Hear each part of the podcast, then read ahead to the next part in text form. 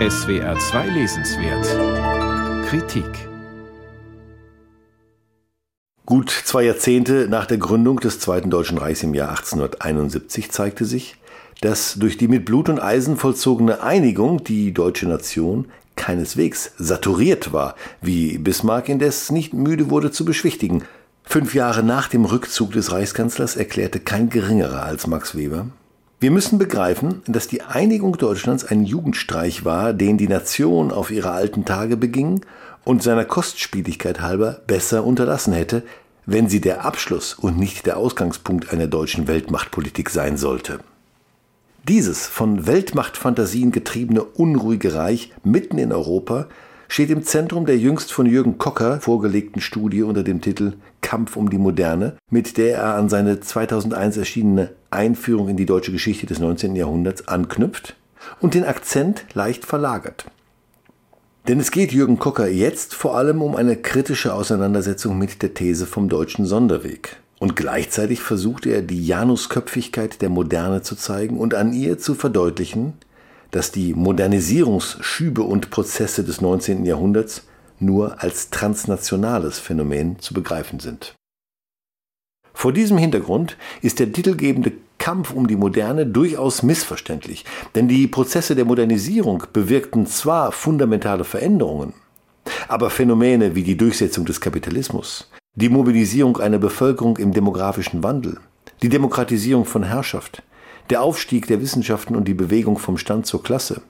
All dies wurde von den Zeitgenossen des 19. Jahrhunderts weniger als umkämpfte Bastionen angesehen, denn vielmehr, um nochmals Max Weber zu zitieren, als Schicksal. Uneingeschränkt recht zu geben ist Jürgen Kocker indes, wenn er die Schärfung der Unterscheidung von privat und öffentlich sowie die Selbstreflexion und Kritik als wesentliche Merkmale der Moderne bezeichnet, vor allem aber die Erkenntnis, dass die Zukunft gestaltbar sei.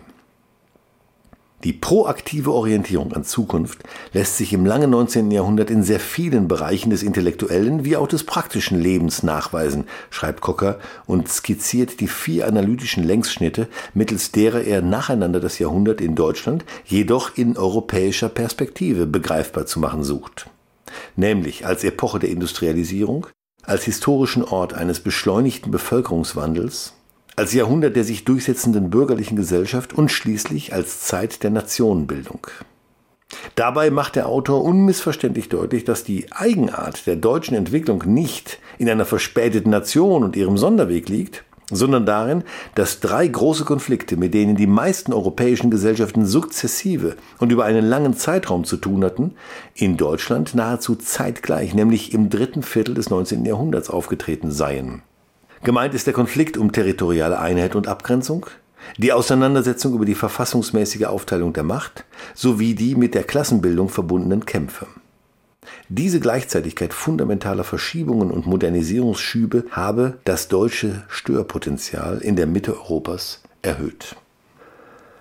Einige mit dem Begriff der Moderne und ihrer Janusköpfigkeit unmittelbar verbundene Aspekte werden zwar angesprochen, aber wohl wegen der Konzentration auf das 19. Jahrhundert nicht weiter ausgeführt. So würde man gerne mehr über das nur kurz angerissene Thema der Modernität und Modernisierungswirkung des Nationalsozialismus erfahren, sowie zu der Frage, wie das, so Cocker, sich weiter verändernde Verhältnis von Zivilisation und Natur im gefährdeten Anthropozän ins Zentrum unserer Selbstverständnisdiskurse rückt. Diese aktuellen Diskurse, dies zeigt der Autor überzeugend, sind Erben der Modernisierungsschübe des langen 19. Jahrhunderts, eines Jahrhunderts, das uns fremd geworden sei. Aber, resümiert Jürgen Kocker, als Durchbruch zur Moderne verstanden, bleibt es Vorgeschichte der Gegenwart. Jürgen Kocker, Kampf um die Moderne, das lange 19. Jahrhundert in Deutschland. Verlag Klett-Cotta, Stuttgart 2021, 237 Seiten, 30 Euro.